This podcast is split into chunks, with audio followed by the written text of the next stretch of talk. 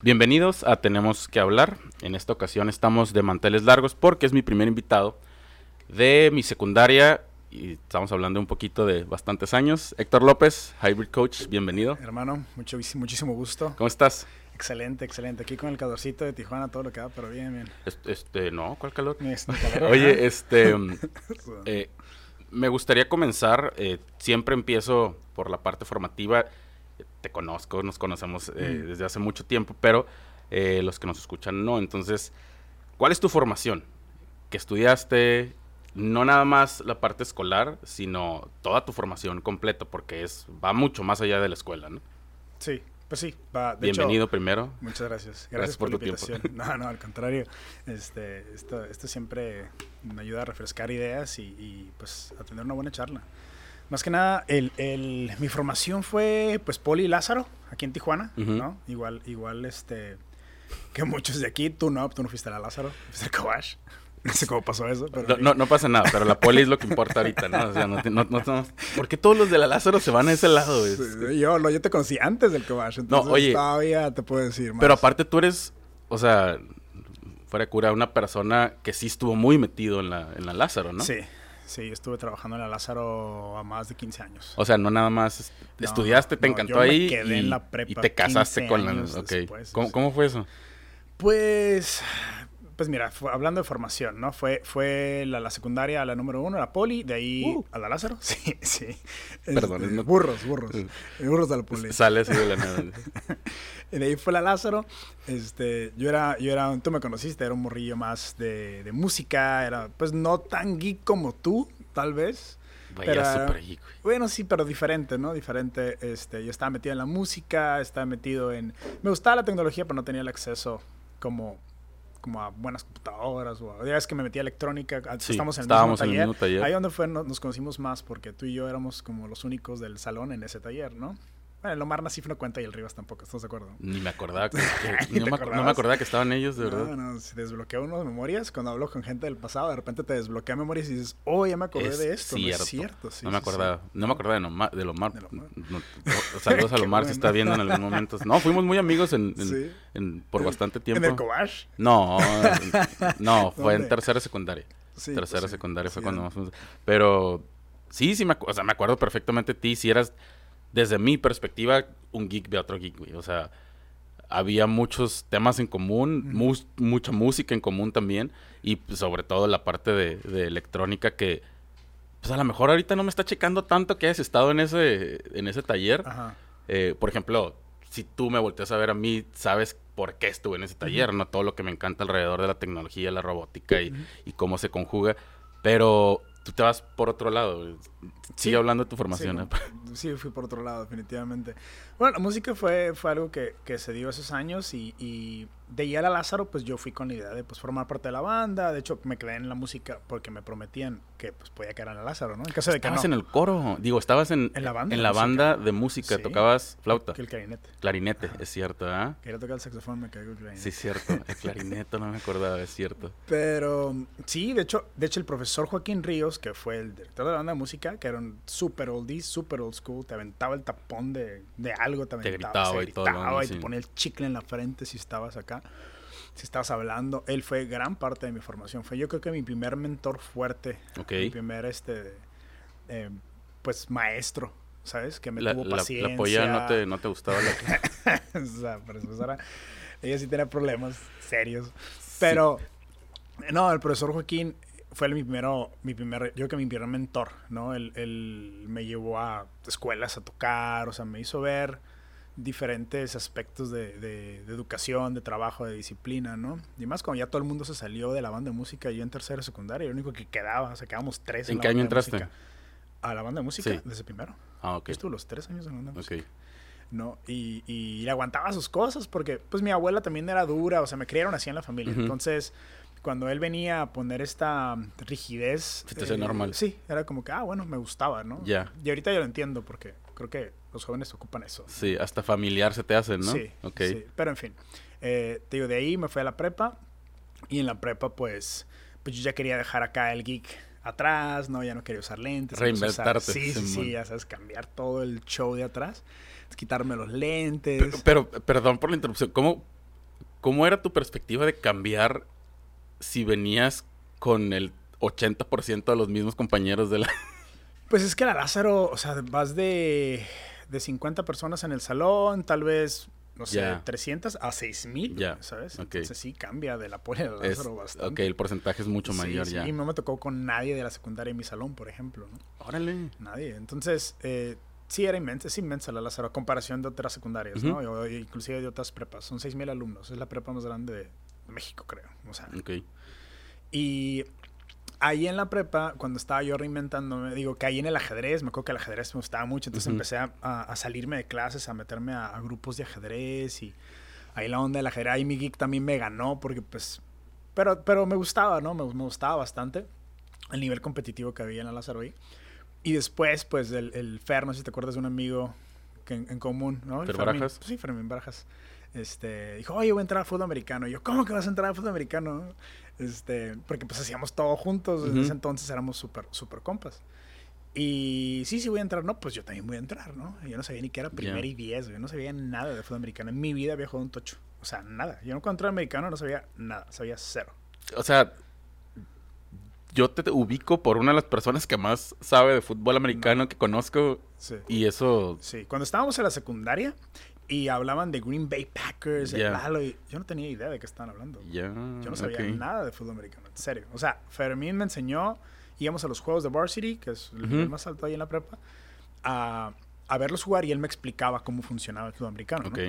Entonces yo dije, bueno, voy a entrar, voy a entrar, ¿no? Y, y, y, ese yo creo que fue el cambio más duro. Yo tenía, yo entré a la prepa de 14 años, entonces... Era de los más chicos, de los más chicos. Entonces ya entrar a la prepa pues ya era un mundo, ¿no? Todos más grandes. Y luego al americano, o te eran unos nervios para llegar al entrenamiento. Yo sentía que me iban a bullear, me iba a poner un apodo horrible todos los días, me iban a bajar los calzones, ¿sabes? Me iban a... O sea, yo, yo, yo, creía que me iban a hacer Ya estás mentalizado. Sí, sí. De hecho, yo iba nervioso cada entrenamiento y creí que no iba a quedar. Nada más que tuve, tuve suerte porque como también era un geek, pero jugaba en la calle mucho, o sea, vivía en una subida, pues corría, patinaba, bicicleta todos los días, me gustaba, me gustaba darle. Es lo que ya no se hace ahorita, ¿no? ya no se hace ahorita.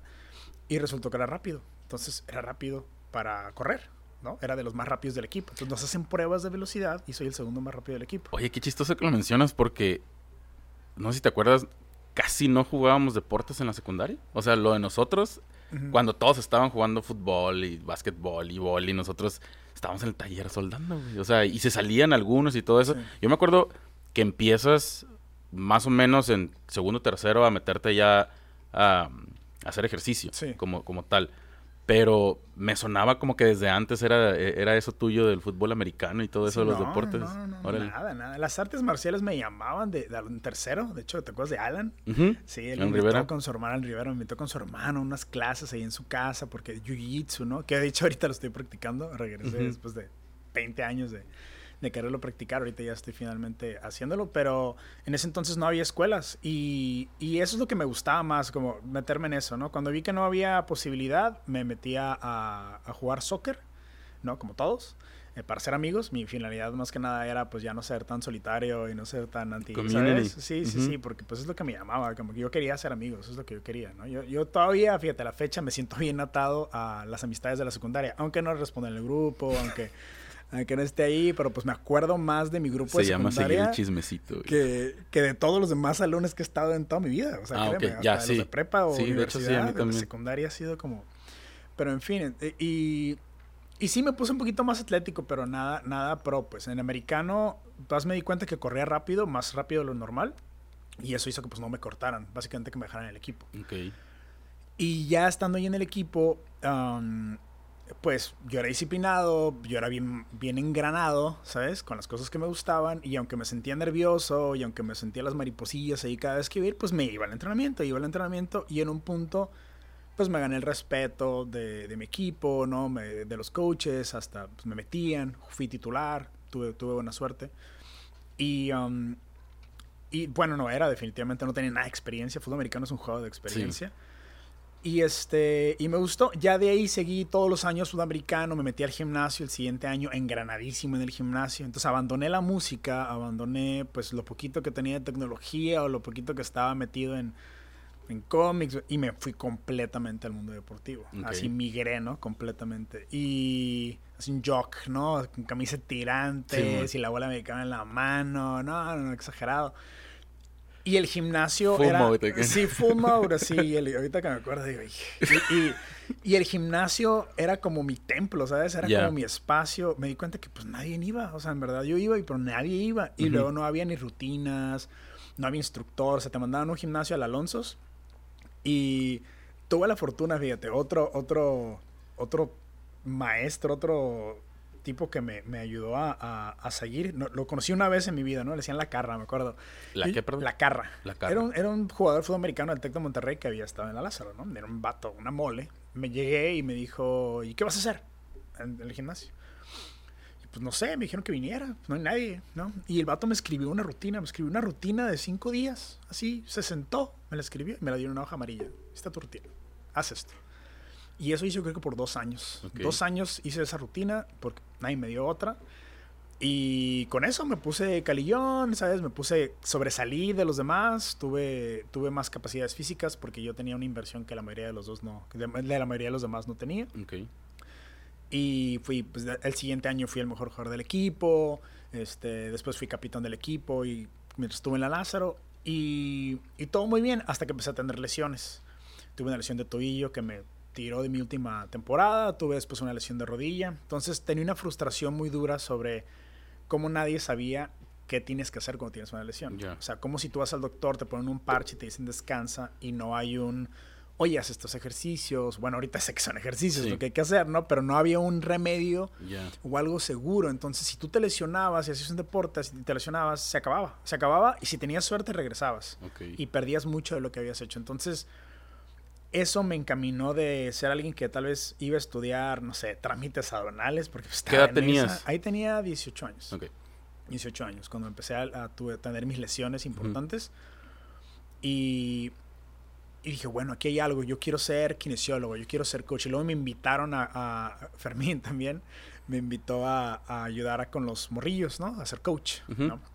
Y me doy cuenta que, pues no hay coaches, que los morrillos de 13, 14 años no tienen entrenadores, que los que estamos ahí somos jugadores y que este programa no tiene, no tiene gente, ¿no? Estaba nada más un o sea, hay una perspectiva de la información que te baja un jugador, pero no de un coach como tal.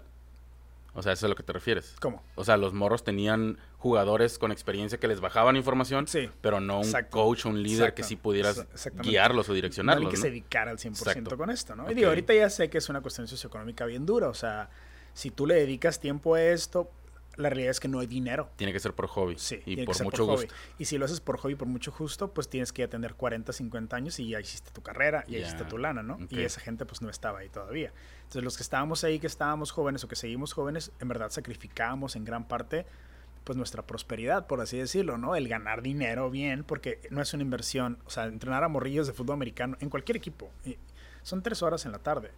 ¿No? De 5 a 8. Y es todo el sábado porque te vas a ir al juego con ellos. Y es pues llevarlos al gimnasio sin verdad te importa, ¿no? Y es tener con ellos juntas y hablarlos. Es un trabajo de tiempo completo.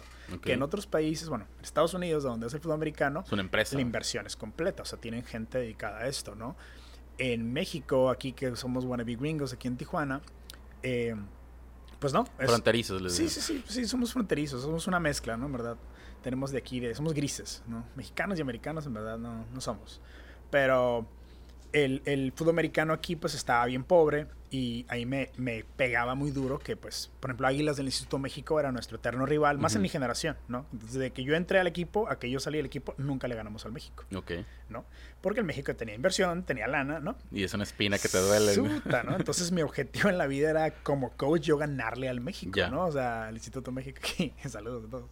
Y este, y eso, eso, eso me, me driveó, aparte lo de las lesiones, dije, bueno, yo voy a ser kinesiólogo y, y, o voy a ser terapeuta, voy a hacer algo por el estilo, ¿no? En Estados Unidos ya existía esa carrera de kinesiología, aquí todavía ni siquiera existía la escuela de deportes.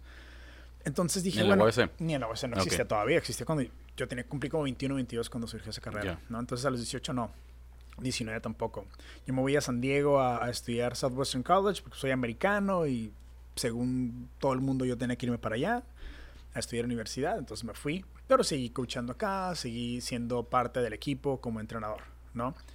Y pues en, en, en mi formación académica, regresando a ello, pues me voy a San Diego, entro a Southwestern, que es un colegio comunitario de, de para gente, pues no con bajos recursos, pero pues si no entras a la universidad, a San Diego State, pues vas a, a, Southwestern College, ¿no? Y ahí traté de entrar americano, obviamente era otro nivel, era otro, era otro mundo. Sí, lo metí al gimnasio, pero no, no, no, era, era una inversión. No, no me gustaba mucho San Diego, ¿no? Y me tocó en 9-11, me tocó cuando las aviones, ¿sabes? Cuando en 9-11 y pues la línea se abrieron de tres horas, o sea, cruzar fue... ¿Tres, seis? Sí, fue un delirio, o sea, ya, ya después de, de, Antes era más fácil, ¿no? Y ahorita, y en ese entonces ya se, había complicado muchísimo cruzar. Entonces me desanimé un poquito la escuela, me metí a, a, trabajar en GNC, porque yo me encantaba ir a GNC a ver qué suplementos me iban a llegar a estar más calilla, ¿no? Entonces yo duraba horas en GNC como alguien de geeks en videojuegos. Se cuenta que yo estaba ahí viendo proteínas. Era de cómics para uno. Leyendo fórmulas, de revistas de entrenamiento, porque no había internet. Entonces, ¿cómo bajabas la información de, hey, ¿cómo entrenas? Hey, ¿qué comes? Pues en revistas, nada más, ¿no? No había libros tampoco. Bueno, yo no tenía acceso a esos libros tampoco. Entonces, GNC era mi biblioteca, ¿no? Por más ridículo que suene. No, no. y este, y yo iba ahí hasta que finalmente pues trabajé ahí, ¿no? O sea, la gerente me dijo, oye, te conozco tanto a ti y a tu mamá, que porque le dije, estoy buscando trabajo a los 18, 19. Pues ya, estás empleado, me hizo la entrevista. Y ahí aprendí, ahí tuve, tuve también una gran lección de, de ventas. De, yo era, era, ya no era tan introvertido como de, de, de morrillo. Porque dices, güey, jugaste americano, sí, pero me costaba, o sea, iba, pues, iba nervioso ahí, ¿no? Este, Los introvertidos nunca dejan de ser introvertidos. Sí, no, no, y, me costaba siempre como salir y, y, hablar y ser yo. Entonces ya después a nivel, pues habla inglés y un inglés conversacional bueno y vende un producto y convence a auto, era, fue un reto completamente, pero, pero aprendí a hacerlo de los 19 a los 22. No, me empezó a salir, empecé a a vender bien, básicamente, ¿no? A consumir los productos, los vendía, seguía yendo al gimnasio, seguía siendo coach, salía y entraba de la universidad, agarraba algunas materias, entraba, salía, hasta que dije, bueno, hay mucha gente que viene aquí y me pregunta cómo entrenar y cómo hacer ejercicio. Me empecé a dar cuenta de, esa necesidad. Dije, oye, la gente en verdad, y más aquí en San Diego, que se me hacía curioso que en Chulavista, San Diego, la gente no sabía cómo entrenar, cómo hacer ejercicio. Y me preguntaba a mí, que estaba en la tienda, ¿no? La GNC, GNC tiene una un policy, una política de no contratar gente mamada, de no contratar gente porque es más propensa a robarse suplementos. Ahora, entonces, si tú vas a una GNC que siempre encuentras a una señora gordita, o que otro zapato que nunca ha hecho mm, ejercicio, ¿sí? Es así como algo medio, what the fuck, ¿no? Pero, pues sí tienen razón. Pero en fin, oh. sí, sí, sí, la sí, sí me frego unas cosas ahí de GNC. Ya, eran, eran, eran ya, pasó mucho tiempo. Eran sí. sí, sí. Pero en fin, este, eh, me di cuenta de esta necesidad de, ah, pues la gente ocupa saber cómo entrenar, voy a ser entrenador, voy a ¿y cómo me hago entrenador? No, ya vi internet. Ah, pues, ¿cómo me certifico? No, pues hay una ah, certificación aquí en San Diego de AFA. Y este, y fui, fin de semana, ta, ta, ta, este, dije, bueno, ya soy entrenador, oficialmente ya tengo una cédula de certificación de entrenador, porque fui un fin de semana ahí, ¿no? Tenía ya seis años yendo al gimnasio todos los días, ¿no? Y entrenaba a los muchachos de americano. Ya Entonces, experiencia tenía. Tenía yo creo más experiencia que muchos entrenadores que van empezando por, la, por, por poder entrenar a otros muchachos, ¿no? Desde los 17 ya tenía 22. Entonces, eh, hago la certificación y después aplico en los gimnasios grandes de Tijuana, en Sports World, en, en, en, Total Fitness, trabajo en Sports World, que era World Gym aquí, era el gimnasio más fresco, grande, ¿no? el más grande y así. Y, y todo super, y me metí a trabajar ahí, me salí de GNC, obviamente, me fui para allá, hasta que me llegó mi, mi primer cheque de paga en pesos, ¿no? Que dije, oh, no. Oh, ya. Esto no va a suceder. Dije, claro que no, ¿sabes? Porque ya trabajé en San Diego. Sí, pues sí. O realidad, ¿no? Trabajas en México. Y es como que. La, la realidad binacional, ¿no? Sí, la realidad de trabajar acá por pesos. Porque en la Lázaro trabajaba, pero era hobby, en verdad no me pagaban. Ahí todavía no me pagaban. Yo llevaba cuatro años ahí. Este, pero era pues no, es una gran diferencia de inversión. pero ya después vi y dije, no, me regreso a San Diego a trabajar. Dije, y es que me, me decaban de el trabajo en San Diego. Y me fui a aplicar Tony for Fitness. Y ahí tuve una, una fortuna bien grande de que me, me me mandaron una certificación, pero ya más grande, de dos semanas, con la Academia Nacional de Medicina Deportiva, la NSA. Y esta certificación venía bien fuerte, era lo más, fue la más fuerte como durante 10 años de entrenamiento funcional. Entonces tenían todas las bases de movimiento ya científicamente comprobadas, porque esto estaba hecho por médicos y por especialistas de la salud, para que tú entrenaras a clientes, ¿no? De todo tipo. O sea, es poblaciones especiales, abuelos, niños, personas embarazadas, ¿no? Entonces, todas estas son las herramientas. Y fue a lo largo de varios días donde me fui abriendo, o sea, fue un eye-opener, y fue abrir los ojos y decir, oye, puedo hacer todo esto sin aparatos y todas esas herramientas están bien fregonas. Y yo, pues, bien apasionado al, al fitness y al gimnasio y al entrenamiento, dije, ahora lo voy a usar, ¿no? Entonces, regresé a trabajar a 24 eh, me salgo porque me chocaba cruzar la línea, en verdad ya era un agente de ventas. Eh, no, y, te agarraron de ventas, o sea, en verdad la sesión personalizada de entrenamiento en San Diego vale 60 dólares la hora. Una hora. Eso vale. Si tú vas a un gimnasio en San Diego, eso te cuesta que te entrenen una hora. Los paquetes son de 300 dólares por 5 sesiones. O 200 dólares por 5 sesiones y te bajan el precio y así, ¿no? Dices, ¿qué, güey? O sea, ¿cómo puede costar? Eso vale ya. Entonces, vender eso, tú en el piso, a mexicoamericanos en la main, no era nada, no era nada sencillo. Entonces, a los dos meses de que no podía vender nada, o sea, yo no estaba, y luego mi inglés todavía no era tan bueno. Okay. Y, y, ya a lo mejor en ventas. Pero en fin, me, regresé, me regreso a México, regreso al gimnasio y digo, oye, traigo esta información, traigo esta certificación, y neta, esto va a cambiar las cosas aquí, dame una clase. Ah, métete al piso a dar clases. Ya, sí, después te una clase. Pero me metieron, decía, falta entrenadores, y me metí. Y empecé a usar estas herramientas, me fue muy bien. Tres, tres cuatro meses empecé a, a, crearme de, de, clientes, de personas que ocupaban este tipo de servicio. Fui bueno explicando lo innovador de este entrenamiento, los beneficios del entrenamiento funcional, ta, ta, ta. Y un día mi jefe me agarra y me dice, oye Héctor, la verdad ocupo que tengas menos clientes porque te ves muy cansado y pues no vas a rendir y aparte estás haciendo algo que nosotros no estamos haciendo y la hoja de protocolo no dice eso y eso que pues nadie hace la hoja de protocolo, ¿de qué estás hablando? ¿no? O sea, todo el mundo pone lo que quiere aquí, ¿cómo? No, sí. Total, la experiencia donde you donde you shadow your boss, donde, ¿sabes? Sobrepasas. Sobre, sobrepasas a tu jefe, pues dices, ahí, llegó, ¿no? Yo ni en cuenta, pues, que lo que tenía que haber hecho era callarme y bajarle, y, ¿no? Porque a él no le gustaba que yo ya tuviera más clientes que él en cuatro meses. Yeah, but you're not like that. Pero pues, ah, naive, ingenuo, ¿sabes? Y pues me corre. O sea, el siguiente día yo agarro otro cliente y dije, ay, sí, güey, ¿no? Voy a dejar de agarrar clientes, pues, ¿qué, ¿qué tienen, no? Y me corre. Entonces, ese fue un breaking point así bien duro porque dije, oye, ni haciendo las cosas bien, o sea, en la raza no me pasaba lo mismo, ¿no? Yo hacía las cosas bien, o sea, como deben de ser, investigaba mis ejercicios, iba al gimnasio, los llevaba al gimnasio y lo tenía todos los coaches contra mí, ¿no? Porque obviamente algunos no les pagaban, les pagaban muy poco y mi inversión era mucho mayor y no me pagaban. Pues te hago ver bien mal, ¿no? O sea, yo estoy ahí más temprano que tú, me voy después que tú, hago las cosas, con, trato de ser más congruente, tú ahí estás ahí por divertirte, ¿no? Oye, y, uno pensaría que eso pasa más aquí en México que allá, ¿no? Sí. ¿En todos lados? Pasa en todos lados. Y, y, total, de la Lázaro te digo, también me pasó me pasa, me pasa en sports y varios médicos, entrenaba yo a, los, a lo que les digo los Illuminatis de medicina de aquí de Tijuana. Son varios doctores, este, todavía super posicionados, o sea, el doctor Clemente Zúñiga, el doctor Miguel Guerra, el dueño del Banco de Sangre, el doctor Clemente, Enrique Chacón, o sea, doctores que tú le hablas a un médico de ellos y ya les dieron clases o... Y yo tuve la fortuna de entrenar a varios de ellos y hablar con ellos a esa edad y me dijeron, métete a medicina, bro, métete a medicina, es que te van a hacer ir haciendo, tú eres médico, ¿no? Ellos me decían, tú, tú tienes que estudiar medicina pues ahí voy a 23, ya 23 a medicina, ¿no? Y puta, esa fue, esa fue una muy buena experiencia, no me arrepiento de nada, me metí con un préstamo americano de estudiante, yo no tenía para financiar. ¿Aquí o allá? Aquí, aquí en Xochicalco. Y luego en Xochicalco. Y luego en Xochicalco. ¿no? Entonces, a la, escuela de medicina, según mi cuñada, me dijo, ay, pues puedes ir con, con un préstamo, ¿no? No ocupas. Porque yo dije, ay, no puedo entrar a medicina. O sea, o trabajo o estudio. Yo no tengo quien me financie mi vida, ni me dé de comer, o sea, tenía a mi mamá, pero ya es muy mayor, a me tuvo muy mayor mi mamá, entonces no era como que me iba a recargar en ella ya a los 23 años para que me mantuviera 7 años, ¿no? Y dije, no, como decía, no se puede trabajar y estudiar, estás loca. No, sí, hay un préstamo. Ah, pues voy, pido el préstamo, me lo dan.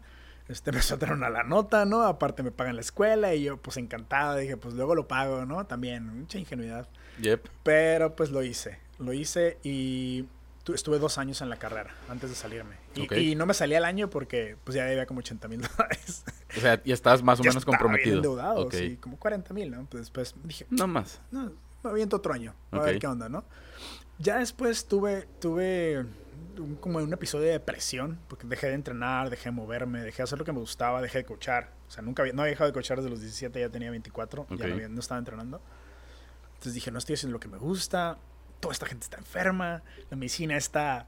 Pues, no, ¿sabes? No hablaban de... O sea, La gente cada vez está más obesa. O sea, los niños cada vez sí, o sea, ahí aprendí, ahí aprendí la parte epidemiológica y de, salud pública sobre la obesidad, la hipertensión y, y, la diabetes, ¿no? Y todo lo que venía. Entonces ya en ese entonces ya había, estamos hablando de 2006, de, de toda esta crisis que se viene, ¿no? Y, y, ya teníamos información sobre toda la problemática de nutrición, de ejercicio. Pero ves a los médicos y a los que te dan clases y pues también enfermos. O sea, medicina, y oír mal, pero medicina es sacrificar tu salud, ¿sí? Tu bienestar mental y físico por 7 y si quieres que te vaya bien por 15 años para después ayudarle a la demás gente a tener salud y bienestar físico. Es una total incongruencia, pues, ¿no? Porque no hay gente más enferma que los internos.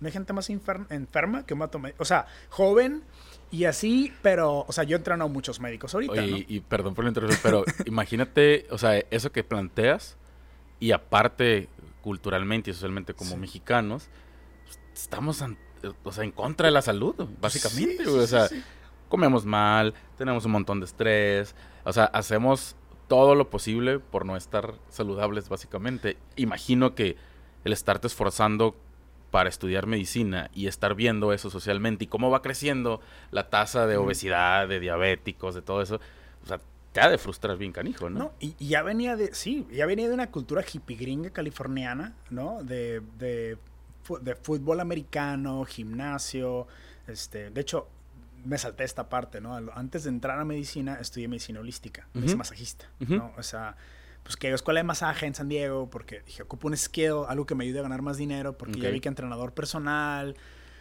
pues es vender en San Diego y paga mal acá, entonces, ¿qué voy a hacer? ¿no? Entonces alguien me dijo, oye, pues das unos masajes y masajista. Y dije, bueno, voy a buscar en San Diego. Y encontré una muy buena escuela de masaje terapéutico, pero era de medicina holística. Y dije, bueno, ¿esta onda qué es? Y como mi mamá es Rosa Cruz y está en las ondas esotéricas y, crecí alrededor de eso, pues me llamó mucho la atención que había acupuntura, que había aromaterapia, que había toda esta onda. Pero en fin, las primeras 500 horas era nada más masoterapeuta. Si hacías mil ya eras médico holístico, ¿no? Entonces ya fui y me inscribí, este, tuve la fortuna que otra amiga me patrocinó, o sea, una amiga abogada de mi mamá, me dijo, no, no pidas préstamos, yo te lo voy a pagar. Luego me lo pagas. Me pagó la escuela completa y fui dos años, este, fines de semana a Claremont Mesa, a una escuela en San Diego.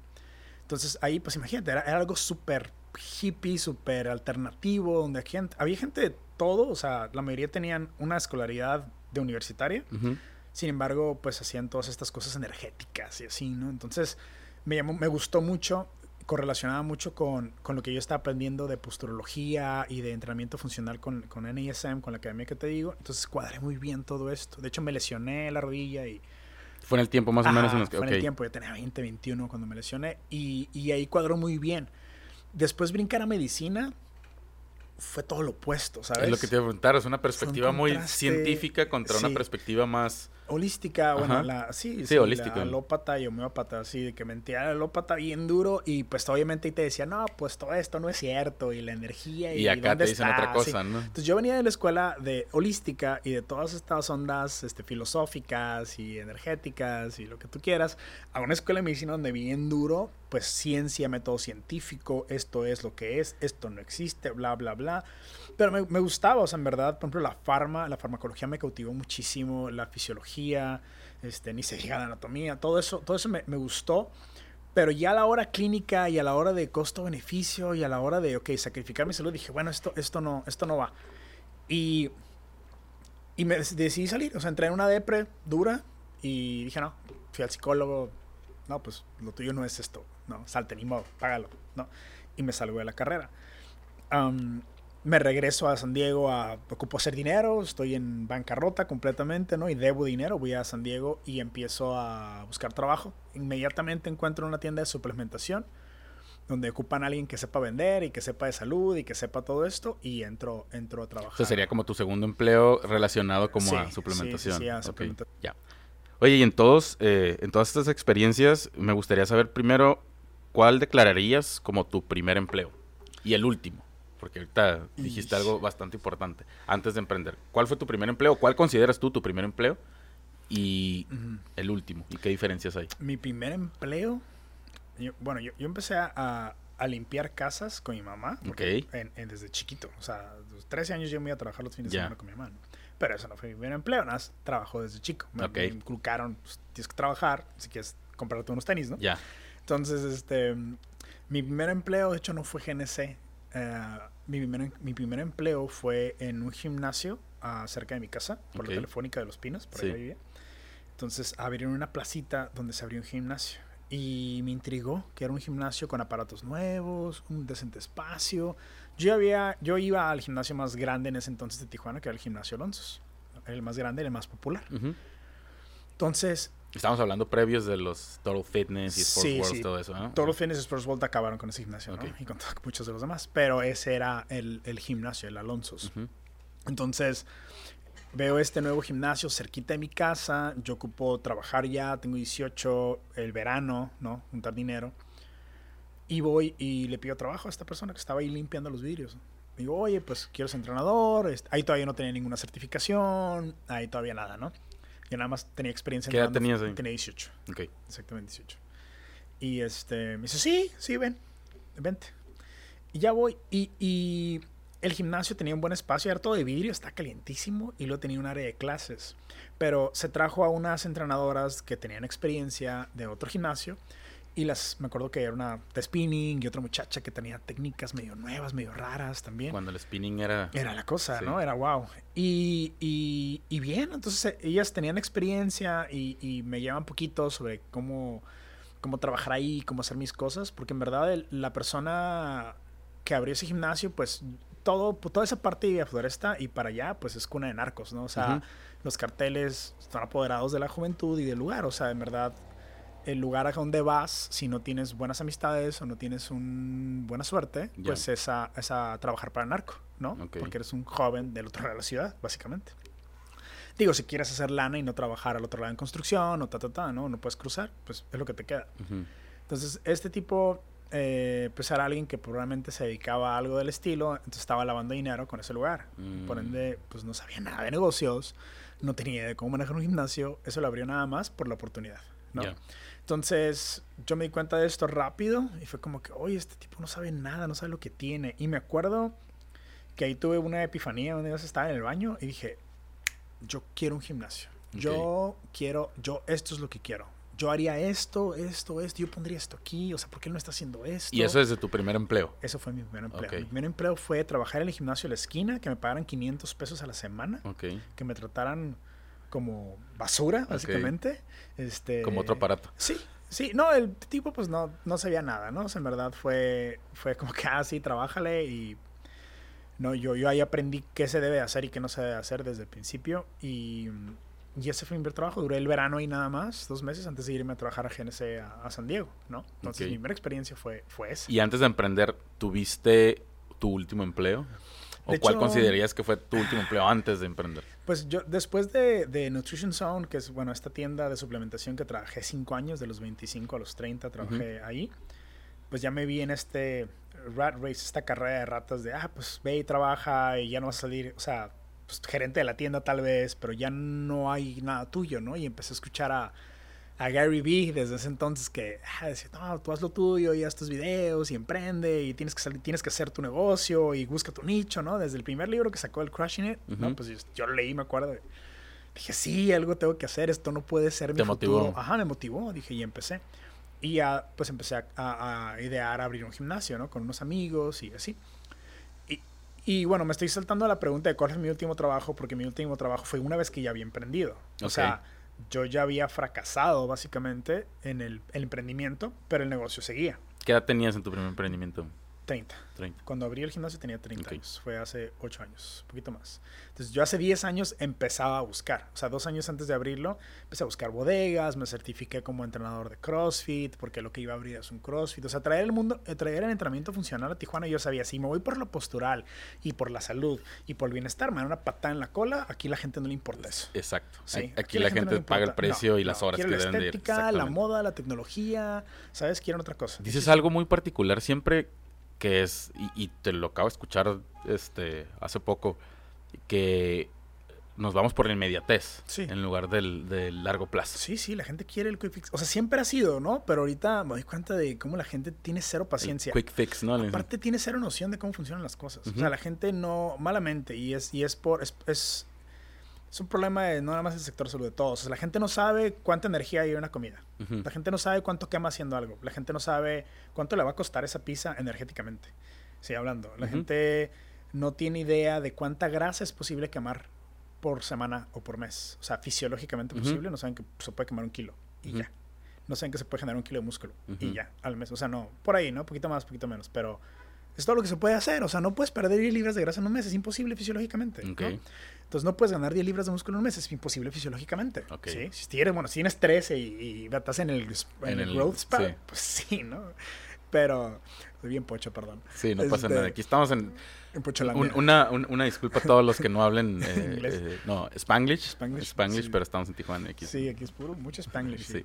Y pues aquí crecimos. Pero en fin, te digo, el es, impresionante cómo la gente está desconectada de cómo funciona su cuerpo, pues. Y eso, eso, eso nos está trayendo muchos problemas. Mencionaste ahorita algo bien, bien canijo.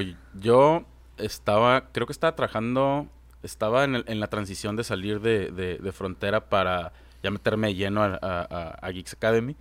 Cuando la primer persona que escucho hablar de CrossFit fuiste tú estábamos platicando, de esas veces que nos, nos juntábamos y platicábamos de X y Y, creo que hasta fue en una reunión de la secundaria, una cosa así. No, que, que, no sé qué, que CrossFit. Y yo, ¿eh? ¿Qué es eso, güey? No, güey, es una madre que va a cambiar, güey, cómo se está haciendo el ejercicio. Y yo, eh, ok, obviamente desde la perspectiva de alguien que no está metido en cuestiones deportivas y todo eso. Y digo, CrossFit. Pero lo cuentas con, con siempre has contado las cosas con, con una, con una, ¿cómo te puedo decir? Muy efusivo, ¿no? O sea, apasionado. Eh, ajá, muy apasionado que sin saber qué era, pues yo la compré. La peor experiencia que he tenido en cuanto a ejercicio. Por eso, En cuanto a ejercicio, llego al gimnasio, ya estaba abierto. De hecho, trabajamos, no sé si te acuerdas, trabajamos eh, muchas propuestas que a lo mejor no fueron las que se quedaron con la imagen del gimnasio, pero fueron la base que sirvió para que el, gimnasio tuviera toda su, toda su imagen. Eh, y es cuando empiezo a conocer más de CrossFit, cuando... Eh, de hecho, me tocó la parte cuando todavía el, gimnasio estaba pelón, no había nada, estabas consiguiendo todavía los materiales y todo eso, pero hablabas del, del CrossFit como, como justamente algo que iba, que iba a cambiar cómo se estaban haciendo las cosas deportivamente y cómo las personas estaban percibiendo el ejercicio.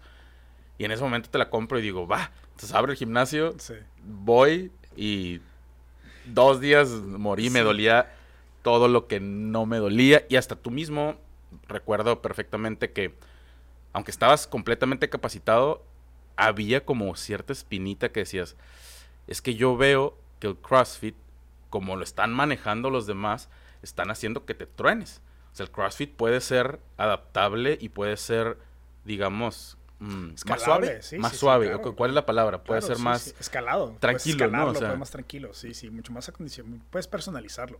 ¿Cómo, cómo llega a ti el, CrossFit? ¿Cómo te da? O ¿Cómo buscas esa innovación dentro de, lo que haces? Fue en verdad, el, CrossFit fue, te digo, yo a los 28 años tenía la espina, ¿no? O sea, ya llevaba 3, 4 años, me estaba yendo muy bien, mejor económicamente, ya me había salido del hoyo, traía mi carro nuevo, tenía mi depa bien aquí en el río. O sea, estaba yéndome muy bien. Pero esas veces cuando todo está bien, y esto me lo dejó el fútbol americano, ¿no? Habíamos hablado de, de fracasos y de cómo a, gente que emprende, el, fracaso para el mexicano puede ser algo muy catastrófico, pues, porque no estamos acostumbrados al fracaso. O sea, el fracaso socialmente, es, es, más, hasta insultante si le dices a alguien que fracasó. Sí. Pero en fútbol americano tuve la bendita experiencia de ganar y perder, ganar y perder. Entonces tengo, pues desde los, vamos a decir, 10 años que yo manejé el equipo, ganamos 5 campeonatos. Y nunca gané un bicampeonato. Okay. ¿Sí me explico? Siempre gané uno y perdí uno. Gané uno y perdí uno. O sea, casi siempre. La perspectiva del. Sí, entonces me tocaba estar abajo en el piso, ¿no? Y arriba en la cima, muchas veces seguidas, ¿no? Entonces yo sabía que estar en el piso no era estar en el piso. Sabía que esto nada más era parte del juego, ¿no? ¿Te, tocó, por ejemplo, ganar un partido, digamos, un viernes y perder uno el domingo? O sea, tan cercano así como que... Me tocó más esperar nada de este equipo porque nada esperaban de este equipo. Y, pum, ganamos campeonato. Y también me tocó el llegar invictos al final y perder la final. O sea, los escenarios que tú te quedas, o sea, y perder 3-0 la final cuando yo soy el coordinador ofensivo y le ganamos a todos los demás equipos, o sea, imagínate. ¿Con, qué compararías, por ejemplo, el dolor de una pérdida de un, de un juego de la final? Pues imagínate... Cortar con alguien. No, es, es el trabajo de todos. O sea, yo, yo hacía responsable a todos por todo. Yo digo, no decir, y yo me echaba arriba el equipo. Sí, obvio, no, es un equipo. Es un equipo, ¿sabes? Y el resultado que hoy tengamos es trabajo, es, es por todos. No es por mí, por mis acciones, es, es trabajo de todos los que estamos aquí, coaches, ¿no? También tuve la fortuna de poder capacitar a mi staff. O sea, mi staff eran exjugadores míos o amigos míos de alguna forma. El coach Bala me daba la, me daba la facilidad de yo escoger y de yo decidir todo sobre el equipo, ¿no?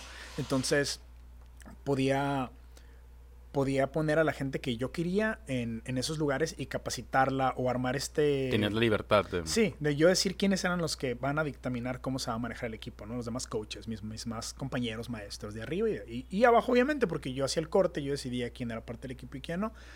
Entonces yo lo estaba formando con otros valores de cómo me, a mí me había tocado, por no tenía no, no tenía favoritismos, tú trabajas, tú juegas, tú sacas malas calificaciones, malas calificaciones, tú no juegas, tú no vienes a entrenar, tú no juegas, si perdemos, perdemos. Si no vienen ustedes dos, que son los más canijillos, o las más estrellitas, no hay estrellitas. Si los tengo que bancar, si los tengo que banquear y vamos a perder, vamos a perder. Pero el año que viene, nadie me va a faltar y vamos a ganar.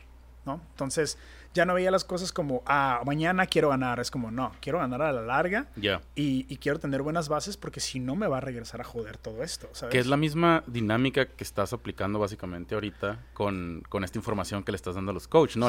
el, largo plazo. Sí, sí. pues a coaches y clientes, ¿no? Pero esto, esto me formó. Entonces, si abro un CrossFit, bueno, a los 28 traigo la idea, me llega un compa y me dice, oye, abrimos un CrossFit. Y yo, ¿qué es CrossFit, güey? Pues es lo que está pegando. Y yo, ah, bueno, sí, sí, lo había escuchado. Y fui a una certificación. Voy a pagar una certificación de mil dólares de CrossFit, que era la más cara en ese entonces.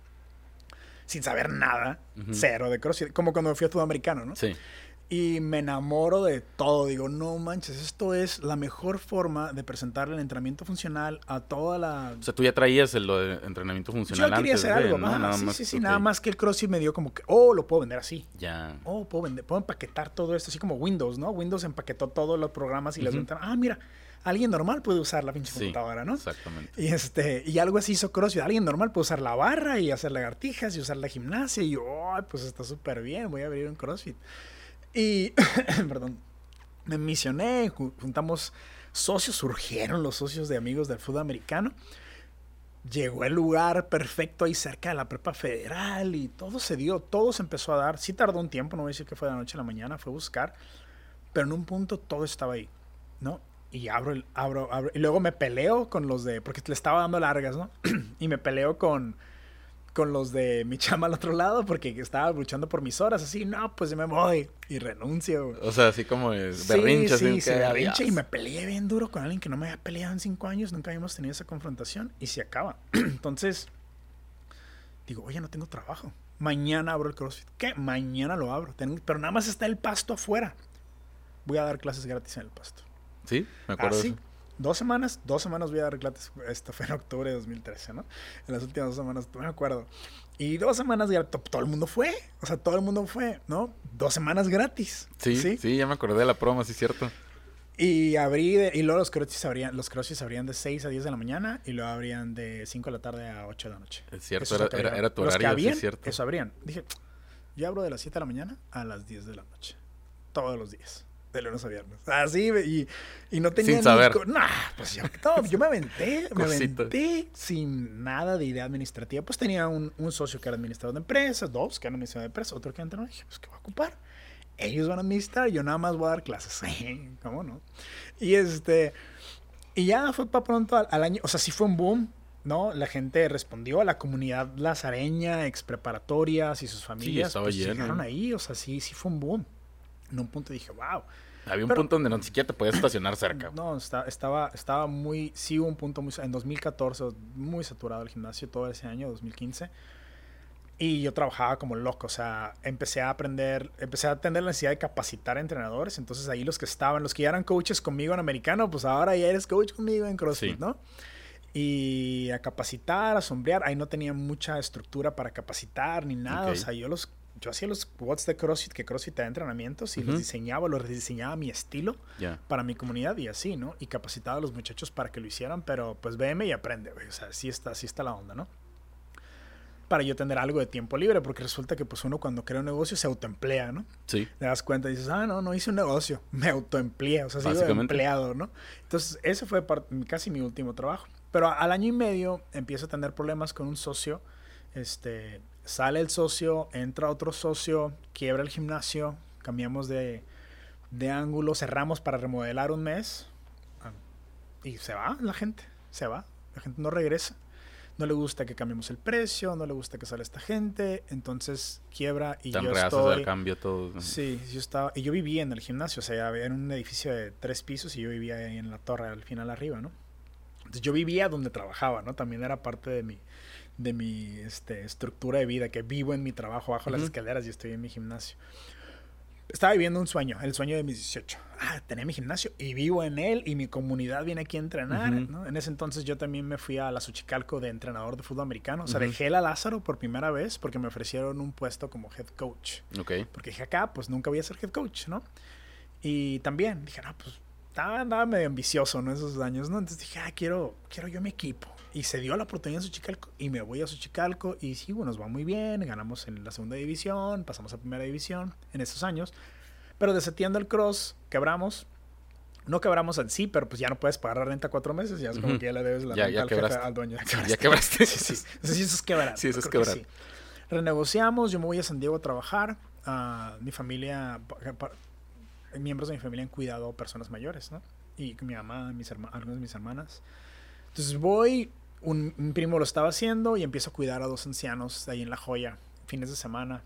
Con eso me sostengo, me tranquilizo, también me pongo un poco cómodo y dejo que las cosas pasen, ¿no? Entonces el gimnasio si, si yo vivo por la comunidad, porque pues también aportamos dinero, lo que sea, pero se volvió como un centro social, ¿no? De, yeah. de, de entrenamiento y de capacitación, más no era un negocio como okay. tal. Pero funcionaba, se descuidó un poco, pero funcionaba. Entonces, um, para esto del 2018, eh, ya dos años yo trabajando en, en, San Diego, pues fallece el abuelo que entreno, digo que cuido, él no lo entrenaba, él lo cuidaba, ya era un señor muy mayor. Y fallece y pierdo el trabajo. Pues muchas gracias, Ay, muchas gracias y bye. Entonces dije, bueno, ya no quiero regresar, perdón, no, no, pues no. ya lo moví. Ya no quiero regresar a algo que no es lo mío. Digo, me, la verdad fue una gran lección en humildad, o sea, cuidar de alguien que está falleciendo y que tiene el peligro de morir cualquier día. Una, un Parkinson muy, muy avanzado, Te ya parálisis muy diferente de la vida. O sea, fue una lección ver a alguien en sus últimos años, en su último año y medio, y verlo fallecer ahí en su casa. Y fue, fue algo bien, bien feo, pero bien bonito. No sé cómo explicarlo, ¿sabes? Sí, fue, fue como cuidar a mi abuelo y estar ahí. ¿no? Sí, pues muy... es que es enriquecedor desde la parte emocional, ¿no? Todo lo que te dejan. Sí, sí, fue algo, algo muy bonito. Y pues estaba ahí en la Jo y estaba viendo la, la, la, la idea de regresarme a San Diego a trabajar o a vivir o así. Pero dije, no, yo ya, ya no regreso a lo que no es lo mío, lo mío es ser entrenador. Entonces eh, empiezo a pues no tener dinero, obviamente, en principios de 2018 y buscar trabajo. Y busco en la YMCA, un, un amigo estaba trabajando en un gimnasio allá en San Diego, que es un gimnasio, la YMCA, o todos saben la canción, uh -huh. pero es un gimnasio que es 50% privado, 50% público. Entonces yeah. es financiado por, estado, por el gobierno de Estados Unidos. Es un trabajo muy seguro, me lo dan. Tardé como tres meses en que me dieran la solicitud. Entonces okay. fui escarbándole mis ahorros hasta que me quedé así, en, casi en la calle, literal. No pude ni pagar la renta de mi apartamento, pero trabajé en la Y. Y pues, oh sorpresa, traes el gafetito, tienes un horario de trabajo, estás diciendo, hola, buenos días, ¿cómo están? ¿Quieren comprar entrenamiento? ¿Sabes? Y yo ya traía... Pues, otro mindset. Sí, yo ya traía otro mindset. Yo ya tenía pues cuatro años trabajando en, en lo que me gustaba, como jefe, como dueño. Digo, no dando órdenes y así, pero pues yo ya tenía... No, y organizando tu propio tiempo también, Sí, entonces ya irme a San Diego y luego acá en Tijuana se estaba dando en el gimnasio una etapa muy bonita donde tenían jóvenes que estaban bien entusiasmados con ser coaches, ¿sí? Entonces tenía un grupo de jóvenes que también jugaron fútbol americano algunos y estaban bien, bien entusiasmados con aprender esta onda del cocheo, ¿no? Y de ser parte del equipo de Baja Cross, bueno, del gimnasio que teníamos y... Y dije, bueno, acá tengo el equipo y luego voy para, voy para acá a trabajar. Como que no tiene sentido. Entonces en un punto, en un punto renuncié. Eh, caí en otro gimnasio privado eh, antes, de, antes de ya venirme completamente para acá. O sea, mi último empleo, empleo sí fue, fue, la YMCA. Así, de, de, de, gafetito y de nómina, de jefe y de horario. Después caigo en otro lugar, pero caigo en una mentoría, caigo en un mentorship, caigo con una persona poquito más joven que yo, que tenía 10 años haciendo entrenamiento personalizado en San Diego.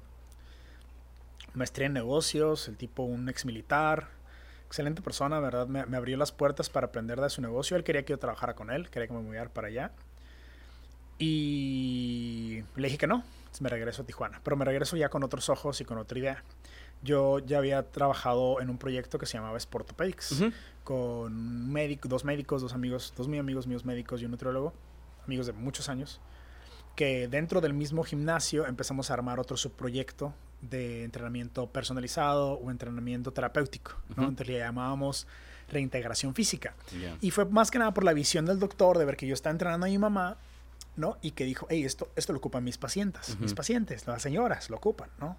Es lo que ocupan ellas y les va a curar. Sí. es lo que tú sabes. Y no es CrossFit. Y yo, no, no es CrossFit. ¿Y cómo sabes esto? Ah, pues es que desde morro entrené en ASM y lo, pues ya estoy acomodando las cosas. Y vamos a hacer un grupo de eso. Eso vas a hablar del gimnasio.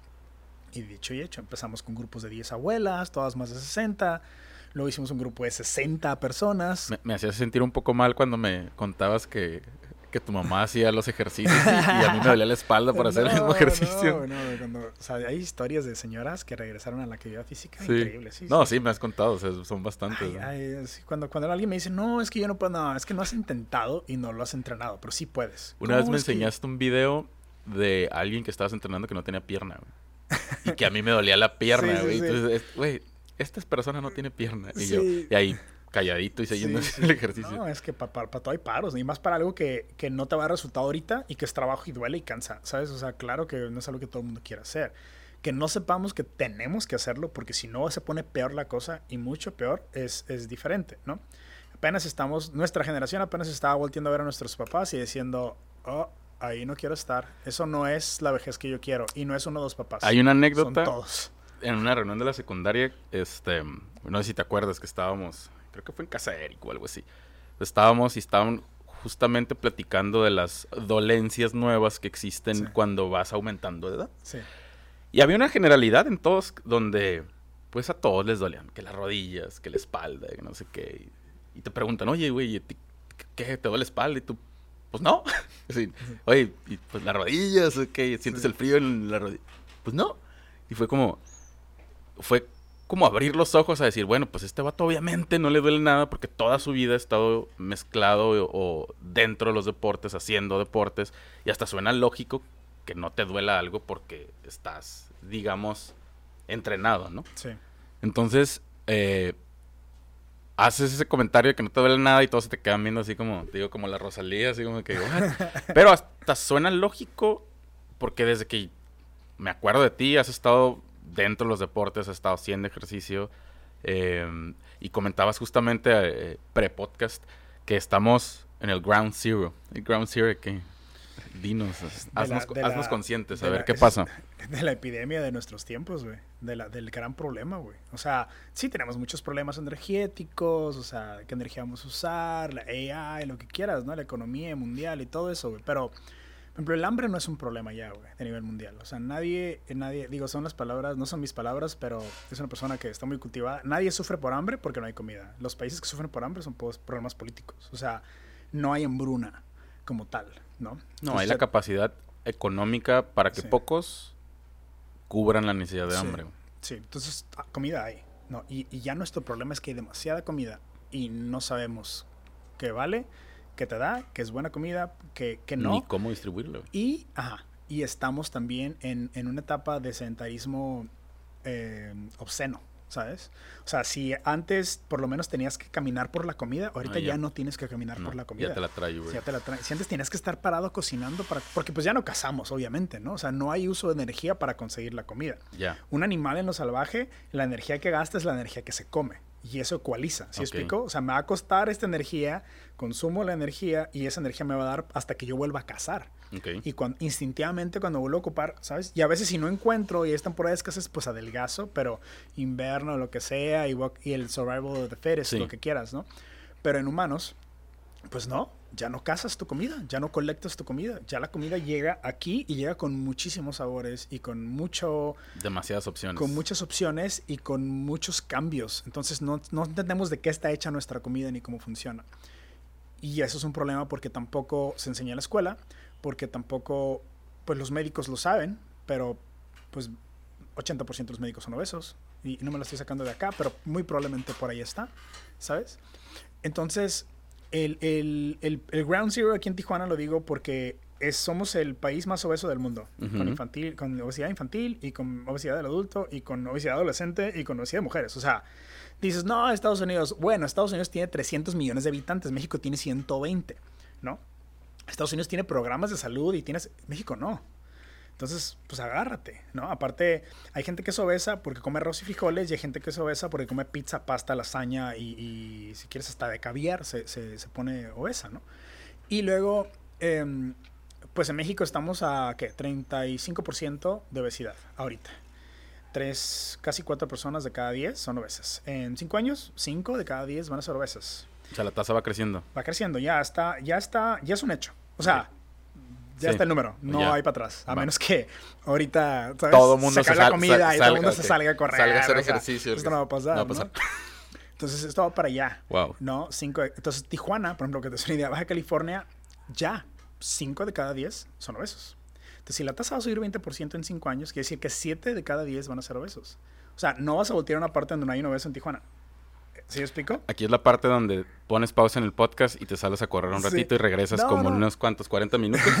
no, y correr, y deja correr. O sea, si no has corrido y sales a correr, porque todo este, todo este lenguaje de ejercitarte y de deporte y de que tú haces aerobics o que tú haces, es el problema, porque no tenemos términos, ni tenemos nombres, ni tenemos, pues no tenemos cultura. Entonces, por ejemplo, tú dijiste ahorita, no, tú siempre estás metido en el deporte. Ah, en algunos deportes, yo fui americano y ahorita jiu-jitsu. Pero mi deporte o mi actividad ha sido ejercitarme y fortalecerme en el gimnasio. Entonces, tú haces bodybuilding. No, no hago bodybuilding. Entreno mi cuerpo. ¿Para qué? Pues para todo. ¿Y de qué formas? De muchas formas. Tanto flexibilidad como cardio, como fuerza, como potencia, como versatilidad para hacer muchos múltiples movimientos, porque es ya la metodología que acumulé y que encontré buena para mí. Se lo podría decir el breakdancing del ejercicio. Algo por el estilo, ¿no? Pues dices, ¿de dónde salió Hybrid Coach? Pues salió de, esta idea de que, pues ni el CrossFit. Antes de que entremos a, Hybrid Coach, tengo una pregunta para ti, que está muy relacionada con todo lo que estás haciendo y justamente con la parte del Hybrid Coach. Em, y hemos platicado de la comunidad, la comunidad que siempre te está rodeando, comunidad que te asesora, te aconseja, es tu apoyo moral, es, digamos que tu dirección, pero de repente tú te quedas en un punto posicionado como el líder de esa comunidad y has traído pues, diferentes tipos de comunidades que han estado, digamos que alrededor de ti. Eh, ¿Cómo ha sido trabajar? Pues ahora sí que es un equipo. Digo, aparte de los equipos de fútbol, es un equipo completo, porque el equipo de fútbol no nada más son los jugadores, es también todos los que están alrededor de los jugadores, los entrenadores, asistentes, etcétera, etcétera, ¿no? Pero después también una comunidad que te apoya en el gimnasio que abres y siempre lugar donde estás como que tienes tu comunidad y van, son cambiantes, son, em, digamos, por etapas también, pero para ti, ¿cómo te ha funcionado trabajar con comunidades y eso cómo, cómo le da la respuesta, digamos, a la creación de Hybrid Coach? Pues Parte, parte de esto es, es el, liderazgo que surgió en mí por necesidad. Sí. ¿Nadie te lo enseñó? No. O sea, no. Sí, no digo que no hubo líderes dentro de... Sí, tuve mentores, claro que sí. Tuve varios mentores, pero había una falla en el liderazgo. De hecho, yo creo que hay una falla en el liderazgo del país, bien duro. Sí, porque el liderazgo como tema, o sea, no es el que se avienta y, dice qué hacer, ¿no? No es el que sale en las mañaneras a decirlo. No, no, es el, es el que toma el riesgo y el que toma la responsabilidad de todo lo que va a suceder. ¿sí? Y el que con congruencia sigue el, camino para que todos los demás, o sea, el que va arando el paso, pues, para que todos los demás vayan, ¿no?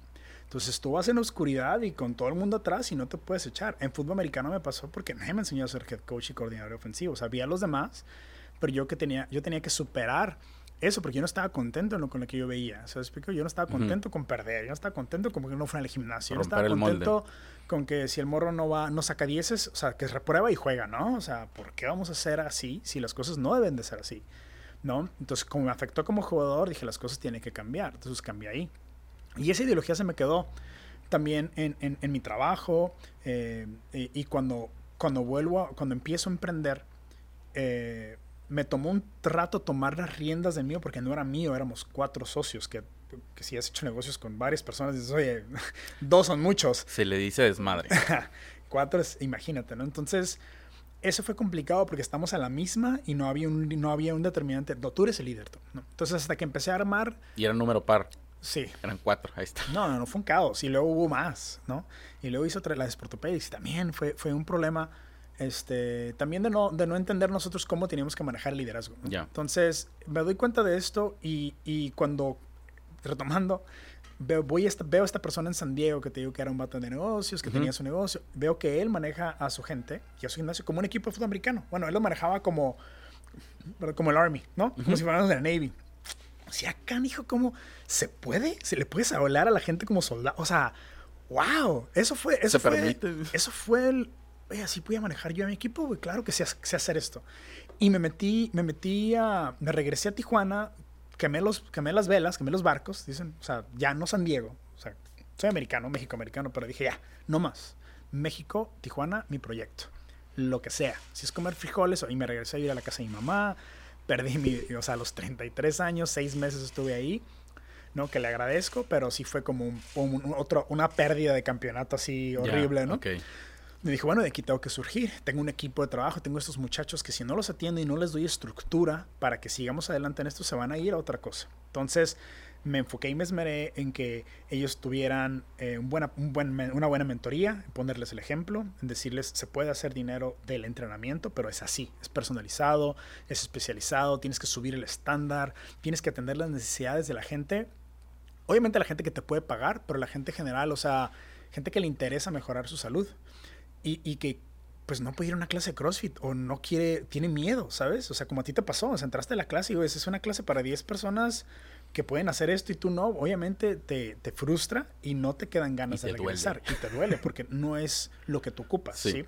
Entonces, usar el entrenamiento como, como herramienta terapéutica, como medicina, que es lo que ya estábamos haciendo en Sportopedics, dije, bueno, lo podemos hacer para el público en general. No ocupas estar enfermo y tampoco ocupas hacer algo donde nada más te entrenan uno o dos meses, te curas y te vas, ¿no? Te tengo que poder dar estrategias para el resto de tu vida, ser tu coach el resto de tu vida, porque pues, si soy buen coach y tú eres un buen alumno, ¿por qué te dejaría de entrenar? Esto lo ocupas hacer siempre, ¿no?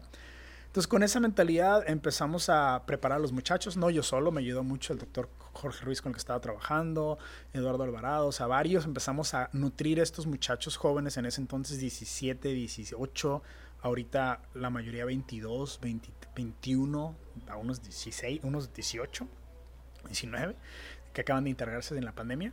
Pero este equipo de muchachos que, que estaban bien integrados a esto, los empezamos a enriquecer. Eh, unos se cambiaron de carrera, estaban en ingeniería, se cambiaron a salud, a nutrición, a, a fisioterapia, se cambiaron a, a, a, kinesiología, bueno, que ya hay una escuela aquí, ¿no? ¿Los ves estos muchachos como a ti te veías antes?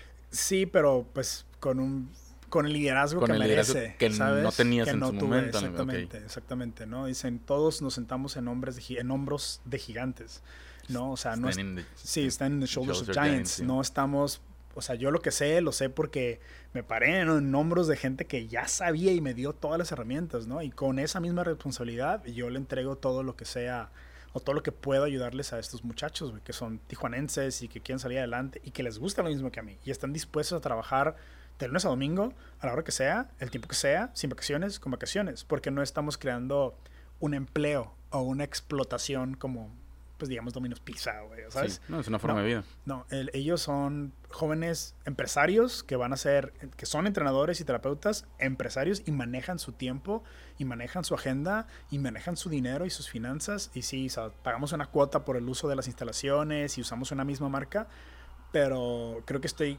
tratando de crear algo que que sea para siempre, que sea congruente, que ayude a, la crisis de nuestros tiempos, que es esta, esta maldita obesidad o, falta de, o falta de conocimiento más bien, porque la obesidad pues, suena feo, a nadie le gusta que le digan obeso, que le digan gordo, o sea, es, un insulto, ¿no? Y, yo creo que parte del problema que viene es que al rato no lo vamos a poder decir. O sea, cuando 7 de cada 10 sean gordos, nadie va a ser gordo. Si en una familia son gordos todos, nadie está gordo. ¿Sí me explico? Sí. O sea, no. Y gordo es cariñito, ¿sabes? Ay, gordito. Entonces, lo normalizamos y valió queso.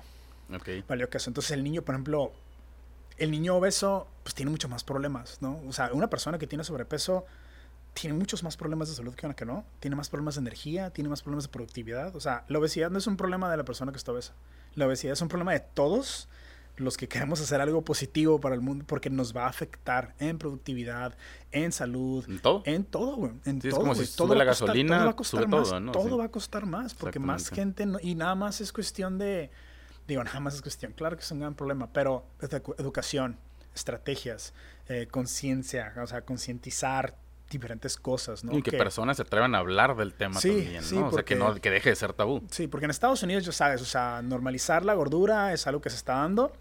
Y, Hasta las películas. Ajá, y bien, bien, bien. O sea, no, está, no, no tengo nada en contra de, ellos. O sea, yo, yo, yo he tenido problemas con mi peso. O sea, todo el año pasado, no decir, ah, estuve obeso, pero pesé mucho más de lo que quería pesar y no me gustaba. Pues, o sea, tuve un problema en toda la pandemia para acomodarme en mi peso, que es 185 libras. Estuve pesando 15 libras más.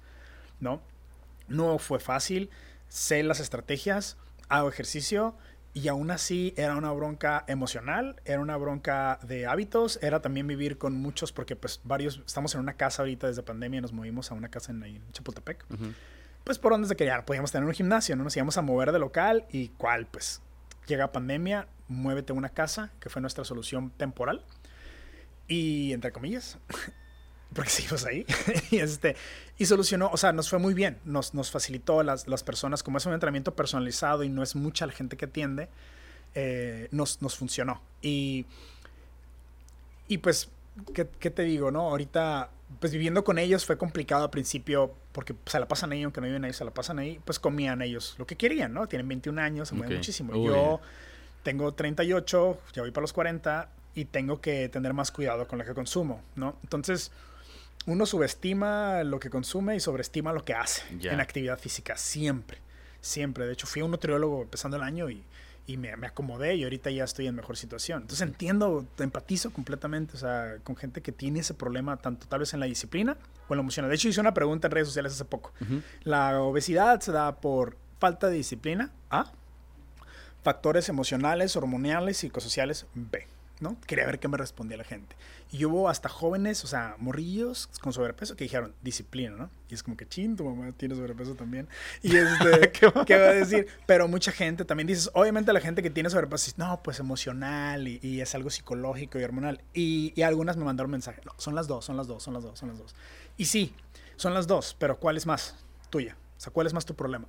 ¿Lo hormonal, lo emocional? O, o sea, lo que lo que no puedes ver. Ah, me estás preguntando no, a mí. No, a la X persona, ¿no? O, o, en verdad tu problema es este, pues que no te puedes disciplinar, ¿sabes? o, que, o, no sabes cómo disciplinarte, o sea, no sabes qué es disciplinarte con la comida. Bueno, es donde empezamos, tenemos que empezar a escarbar.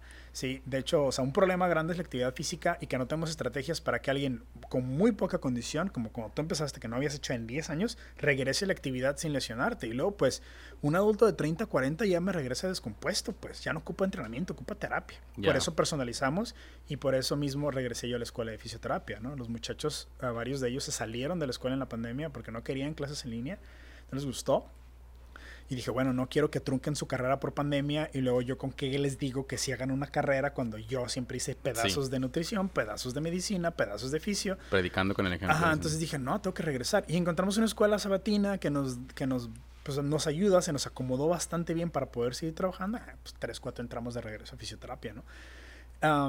Y más por esa parte de que no puede haber mucha autoridad. Yo no puedo echarle tierra ahí a los médicos o a, los nutriólogos. No trabajas con que, ellos. Que ¿no? es mi idea, ¿no? no pero sí tengo que decir, oye, tú eres nutriólogo, no puedes estar con sobrepeso. Oye, güey, tú eres, tú eres médico, no puedes tener sobrepeso. Tú eres cirujano, no puedes, güey. No puedes dar esa cara de salud a la gente porque luego la gente va a decir, no, pues está bien, si el médico está así, pues yo también, ¿no? Pero en fin. Este, ese era mi rant sobre la obesidad. Sí, es un no, problema. No es rant, es una, es una realidad. Este, es una realidad. Es así como la misión ahorita, que creo que es, es este, parte de lo que la Matrix me misionó y parte de lo que también me gusta a mí, como buscar estas, estas estrategias, um, capacitar a la gente joven para que pueda ayudarle a la gente que no está tan joven a regresar a una actividad física Muy sustentable y por el resto de tu vida. O sea, ahorita tengo pacientes, o sea, ahorita eh, ya que post pandemia, vamos a decir que ya se acabó la pandemia, este, ya me regresaron aquí pacientes de 70 años, o sea, 80 años a entrenar, que, que es algo bien bonito, pues, que es algo bien bonito que venga un señor, ahí entrenar un señor de 75 años, retirado, contador, o sea, a, a, moverse en el piso porque vuelve tanta la tele. Entonces le diría estrategias para que él en su casa se pudiera seguir moviendo, okay. ¿no? Y curar su dolor de cuello y curar su dolor de espalda a través del movimiento. O sea, muy bonito. Y él fue como que descubrir como un niño chiquito, hoy puedo hacer esto, hoy si hago esto ya no me duele, hoy se activo. Porque pues ya tenemos un buen resumen de todo lo que hemos investigado a lo largo de todos estos años, ¿no? ¿Qué movimientos sirven? ¿Cuáles ayudan? Y, no sé, este es, este es el, el, proyecto yo, ya de mi vida. Este, sí, sí me no. costó salir y entrar, autoemplearme, este, ser empleado de nuevo, regresar y... Y así como en el fútbol americano, no canto victoria. Sé que esto puede caer, esto puede cambiar. Este, tal vez tengo que regresar a, a, a, ser empleado, tal vez de una escuela, tal vez de una institución. Pero pues la vida son altas y bajas, ¿sabes? Y ¿no? mientras uno pueda hacer lo que, lo que a uno le apasiona y le gusta, y si mi trabajo es mi trabajo no es trabajo, ¿cómo se dice? I'm living it. Sí, no estoy, mi trabajo no es un trabajo, pues es algo que, que hago con todo gusto y, y y pues ahorita me dedico a, pues, a, cuidar de este grupo de entrenadores, a nutrirlos sí. con más información, a, a, crecer el equipo, a liderarlo. Eh, es mi papel, es como para lo que nací o para lo que me fui armando de diferentes cosas y pues encantado de la vida, güey, también de que, que, me invites a este tipo Oye, de cosas. eh, un, un poquito para cerrar, un consejo que le pudieras dar a nuevos emprendedores o a personas que apenas están eh, atreviendo a desarrollar proyectos. Un consejo, uh, bueno, puedo hablar de mí, este, conozco varios como tú y, varios amigos, pero yo diría no voltees a otras partes. O sea, sí investiga, abre, ve cuál es tu nicho, cuál es tu, tu pasión, ve dónde dentro de tu pasión puede ser bueno, porque tal vez tú crees que es una cosa, pero es algo que se le parece y te puede gustar. A veces uno quiere cantar y pues nada más no vas a ser Pavarotti, uh -huh. pero puedes dar clases de canto, pero puedes abrir una escuela, pero puedes producir música, pero, ¿sabes? Puedes hacer más cosas dentro de esa área, pero síguela para que no sea para que no sea un cargo, un burden, ¿sí explico? El ir a hacer algo, el crecer lo tuyo, el, el cuidar de tu árbol, de tu planta que tú elegiste, que tú plantaste por el resto de tu vida. Sí, búscale. Y a lo que me refiero de no voltear a los demás es a veces uno tiene que hacer las cosas diferente, entonces quiere modelos de negocio que funcionan, quiere abrir un Six o un Oxxo porque eso es lo que deja, o quiero hacer esto porque eso es lo que deja, y a veces eso solamente te va a llevar a una, un loophole donde estás persiguiéndote la cola y no encuentras lo que quieres y sí tienes dinero, pero no te sientes lleno. Entonces, uh, cuando uno emprende tiene que entender que el dinero no lo es todo, que nadie tiene la respuesta para tu negocio, que tú solamente vas a encontrar el ángulo, en la administración, la el, el, manual de tu negocio nada más lo vas a poder hacer tú. Nadie te lo va a dar. A largo plazo. A largo plazo. Sí, sí, sí. Eso, eso, eso te va a tomar un tiempo y te va a tomar caer. O sea, no, no te esta historia es de ocho años de emprender. Digo, no es tanta, hay gente que tiene mucho más, pero ya me caí varias veces, ¿no? Y, y es normal. Y es normal, es, es parte del show ahorita te digo, ahorita estoy en una buena posición. Hay muchas cosas que todavía puedo mejorar y cambiar, pero estoy en la mejor posición que he estado en No, y en aparte años, vas, a, vas a largo plazo, que es lo que comentabas, ¿no? Sí, sí, sí. ¿Y qué es... sigue para ti? ¿Qué sigue para Héctor López? Y qué buena pregunta, ¿no? Ahorita sí estoy en una... En, un, en, una, en una encrucijada donde, donde, estoy, donde estoy tratando de resolver qué, qué, qué parte de mí es. Si es más lo fitness y salud general, si es algo más médico, si algo más clínico, algo más terapéutico si es más eh, la docencia, como la capacitación, la enseñanza, o sea, es poquito de todo, ¿no? Porque pues no puedo ponerme a capacitar y dejar y abandonar. Como preguntaste, claro. oye, ¿entrenaste a alguien? No, yo no entreno a nadie. Ya tengo rato que no tengo muchos clientes al día, pero lo sigo haciendo porque no me puedo desconectar de, de esto, ¿no? Como te dije, estoy entrenando a muchachos jóvenes, adolescentes de 13, 14 años, son jóvenes pandémicos, son bien diferentes a los de 13, 14 que entrené hace 10 años. No nada más por las redes sociales y eso, sino que el encierro de dos años les cambió mucho su capacidad de atención, su capacidad de manejar su ansiedad, también les da más excusas para distraerse porque, ah, de la pandemia y mi teléfono. O sea, también ellos se victimizan bien fácil porque pues todos los volvemos así. Entonces tenemos que descubrir cómo los regresamos a la normalidad y cómo les damos herramientas para que funcionen cuando uno a veces no puede dejar el teléfono o cuando uno a veces no puede ponerse a ser activo. Pues ahora como le digo al morro de 13, 15, 12 que ya tiene problemas de peso o que simplemente no encuentra cómo moverse, le digo, no, tienes que con mucha alejarte de esto y empezar a hacer esto porque esto no te ve en una buena parte, ¿no? Igual al adulto. Sí, con un liderazgo claro, ¿no? Sí, con, la, con el ejemplo. O sea, yo también no digo, y quiero estar en forma porque pues mi vanidad, sí, pues me gusta verme bien y obviamente ser congruente, ¿no? Pero si no lo enseño y si yo no puedo demostrarlo, pues está difícil que la gente te siga, ¿no? No puedes ser el coach y el jefe y estar así en la cina y el trono y yo soy... Kingpin. No, pues tienes que ser el que más trabaja y el que más está al día, ¿no? Y se vuelve más difícil entre más, más grande te pones, ¿no? No te recuperas igual. Ya sé. Héctor, pues muchísimas gracias por, por este, compartirnos todo esto, por compartirnos tu tiempo y tus experiencias. ¿Algo que quieras decir a la cámara antes de cerrar? No, pues busquen la forma, busquen este búsquenle, no se, no se conformen con, con las estrategias que tenemos muchas veces pobres o muchas veces este, no son las mejores para ti, a veces el a veces el... Ascensórense correctamente. Sí, la estrategia no siempre va a ser el lo que tienes, a veces ocupas a otra persona, a veces no es el ejercicio que estás haciendo, simplemente es tu, tu approach, tu, tu forma en que te acercas a él. Entonces, el fitness es una constante búsqueda, es muy grande, es un gran círculo, tal vez infinito, de posibilidades que puedes hacer para activarte. No te quedes en uno, si corres, no te quedes corriendo, vete a hacer fuerza, si haces fuerza, también vete a hacer cardio, si no estiras, busca la forma de estirarte y de moverte en diferentes direcciones, porque el cuerpo tiene muchas salidas. Y si algo te duele, créeme, hay alguien que le está doliendo más y está haciendo algo al respecto todavía. Entonces, no hay... No hay nada que no se pueda arreglar. Yo he visto gente regresar de todo de todo lo que te puedas imaginar, de dolor, de, inmovilizado, de todo, a, a, a, un lugar muy, muy, mucho mejor. sí, mucho mejor. Entonces no, no se dejen, no se dejen. Muchísimas gracias de nuevo por, por estar aquí. Este, de salud, de ejercicio, de proyectos híbridos, tenemos que hablar. Muchas gracias.